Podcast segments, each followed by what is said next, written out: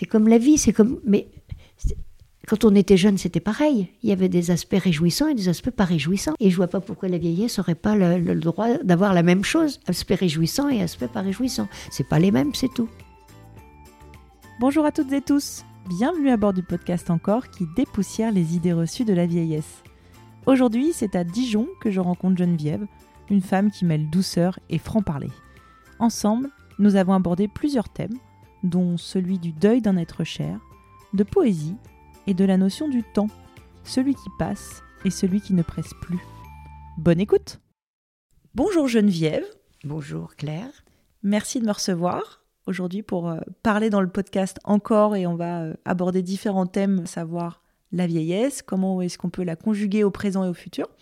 Avant de commencer, est-ce que vous pouvez vous présenter en quelques mots? Je m'appelle Geneviève. Je ne suis pas un perdreau de l'année, comme on dit. J'ai vécu, j'ai bien vécu, et j'espère vivre encore. Euh, je suis retraitée depuis un certain nombre d'années. Je pars du principe maintenant que je dis oui. Quand on me dit euh, Tu connais ça Tu veux aller là? Oui. Je dis oui. C'est très rare que je dise non, je veux pas aller voir tel truc, je veux pas aller au théâtre, je veux pas aller au cinéma, je veux pas aller me balader. Et alors cette cette énergie qui vous caractérise, vous l'avez depuis toujours ou c'est quelque chose que vous ressentez depuis par exemple vous êtes à la retraite? Que c'est quoi la temporalité de cette énergie? Bah, je pense que je l'ai toujours eu, mais je m'en rendais pas compte. Je, gère mieux mon temps finalement, je, gère mieux mon temps vital. Euh, quand j'étais jeune, je, plus jeune, je, courais partout, mais je me rendais pas compte. je veux dire, euh, ma mère me disait "T'es comme moi, t'es du feu follet." Du feu follet, elle m'appelait. "T'es comme moi, t'es un feu follet." Et elle me disait, quand elle me disait ça, elle avait pas loin de 90 ans. Elle me disait "Tu te rends compte Tu te rends compte comment on devient? Moi, je dis "Mais non, t'es en pleine forme." Et alors, quand des fois je me sens un peu tristouille, euh, pas bien, je me dis "Bah, pense à ta mère." T'es en pleine forme comme elle. Non, mais ma grand-mère était comme ça aussi. C'était. Donc c'est dans l'arbre généalogique cette énergie. J'ai l'impression que c'est généalogique, oui, qu'on a, on a, on a une grande, une grande appétence pour, euh, pour ce qui se passe. Je suis pas contemplative. Vous voulez être dans l'action je suis dans le faire, oui, plus que dans, plus que dans. J'aime bien regarder des choses, j'aime bien, j'adore aller dans des expositions et tout, mais il faut pas que ça soit trop long quand même. Et alors sur cette question de, de temps, parce que l'objectif du, du, podcast c'est de parler de, de la vieillesse, quel est votre regard sur la vieillesse aujourd'hui, que ce soit sur la vôtre ou celle traitée par la société en général? On peut, on peut traiter en deux temps euh, la question. Bah, euh, oui, on peut traiter en deux temps, mais la, la mienne est liée aussi à la, à la société elle est liée à ce qu'on nous fait faire. Elle est liée à, ben justement, Laura Adler le dit, le dit, le dit très, très bien dans son livre et à plusieurs passages. On a tendance à nous mettre, à nous parquer.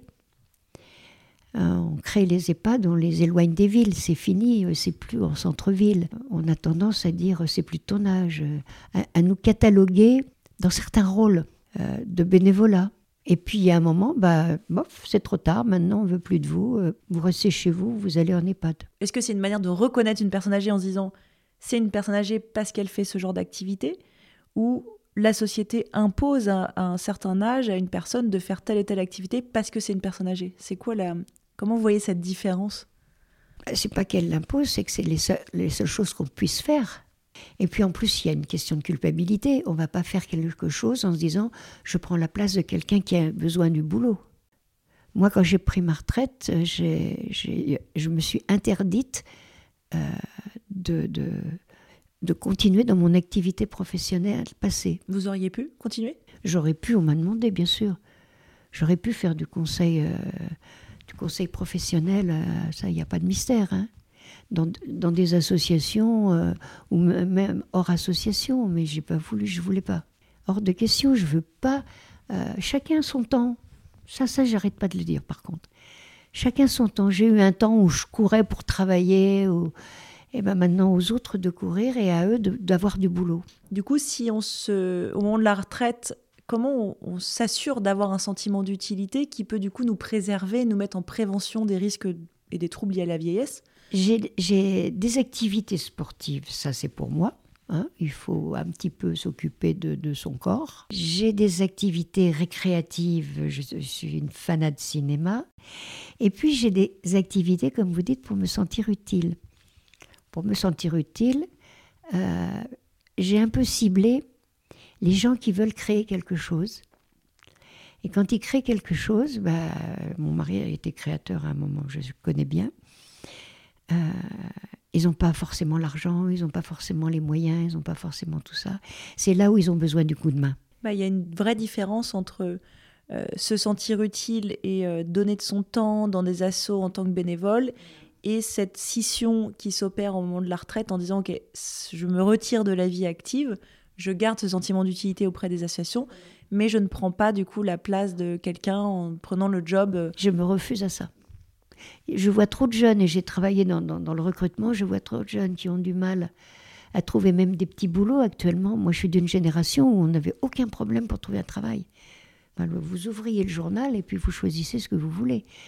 Et, euh, je dis, bon, euh, un, jeune, bon, c'est pas les mêmes caractères, c'est vrai, mais, mais un jeune sur le marché actuellement, c'est pas facile, c'est pas facile. Je vois pas pourquoi je vais aller prendre un petit boulot qui peut faire, même s'il le fait que trois mois en dépannage ça fera déjà une petite expérience, etc. Je ne veux pas prendre quelque chose qui peut être pris par, par quelqu'un d'autre. Et sur la notion de, de passation de savoir intergénérationnel, comment elle peut s'opérer si du coup, euh, en plus on est en plein dedans sur l'âge de la retraite avec toutes ces réformes, comment on peut s'assurer bah déjà qu'il y a une passation intergénérationnelle et si on ne peut pas s'en assurer, est-ce que c'est nécessaire selon vous aujourd'hui pour que la société aille bien et qu'il y ait un équilibre, qui est ces, ces ponts entre les générations? Parce que du coup on les coupe mais on n'est pas coupé dans les, générations, parce que ces associations, il y a des gens de tous les âges dedans. C'est pas, c'est pas des. Je, fais aussi partie d'un truc, mais alors là, l'OPAD, euh, ici, c'est, c'est, réservé aux seniors de plus de 60 ans. Alors je l'ai fait parce qu'ils ont, ils ont un atelier d'écriture qui était intéressant. Bon. Et puis je voulais découvrir des sports que je connaissais pas, c'est moins cher, etc. Mais, mais euh, ça, c'est pas intergénérationnel. Alors que quand je vais euh, au cours de, de, de Qigong, je, l'ai pris le soir parce que le soir, on a des gens qui travaillent, on a des jeunes, etc.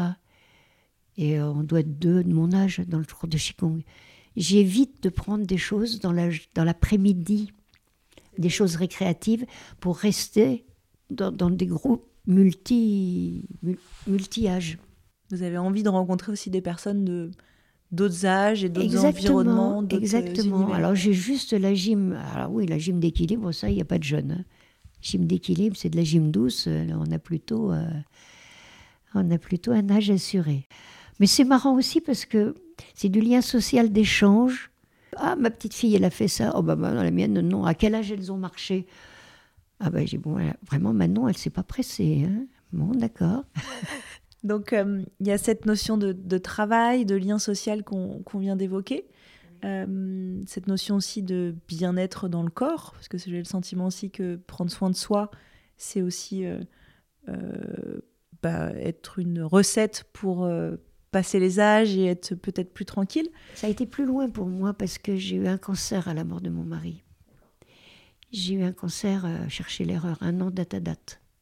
Mais bon, j'ai dit, je faut que je prenne soin, là, je m'en sorte, je vais pas laisser mon fils tout seul. Là, il avait quoi? Il était beaucoup plus jeune, hein, il y a 10 ans, il avait 20 et quelques. On n'est pas allé le chercher au bout du monde pour l'abandonner comme ça, ses parents. Euh. Et donc là, au début, j'avais dit, euh, je me laisse aller. Puis non, non, non, non, ne me laisse pas aller. Euh. il faut s'en sortir, il faut s'en sortir, quoi.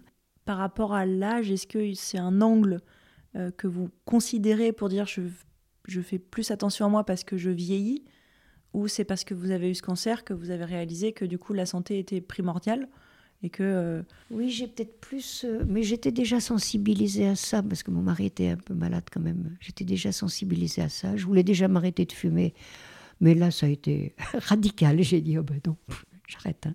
est-ce qu'il y a des choses aujourd'hui que vous vous interdisez de faire en disant j'ai cet âge-là, donc je ne peux pas le faire. Je ne peux pas faire un truc parce que je ne peux pas le faire. C'est pas forcément l'âge. Ça va être quelque chose de physique, du coup, pas forcément euh, mental. Ça peut être les deux.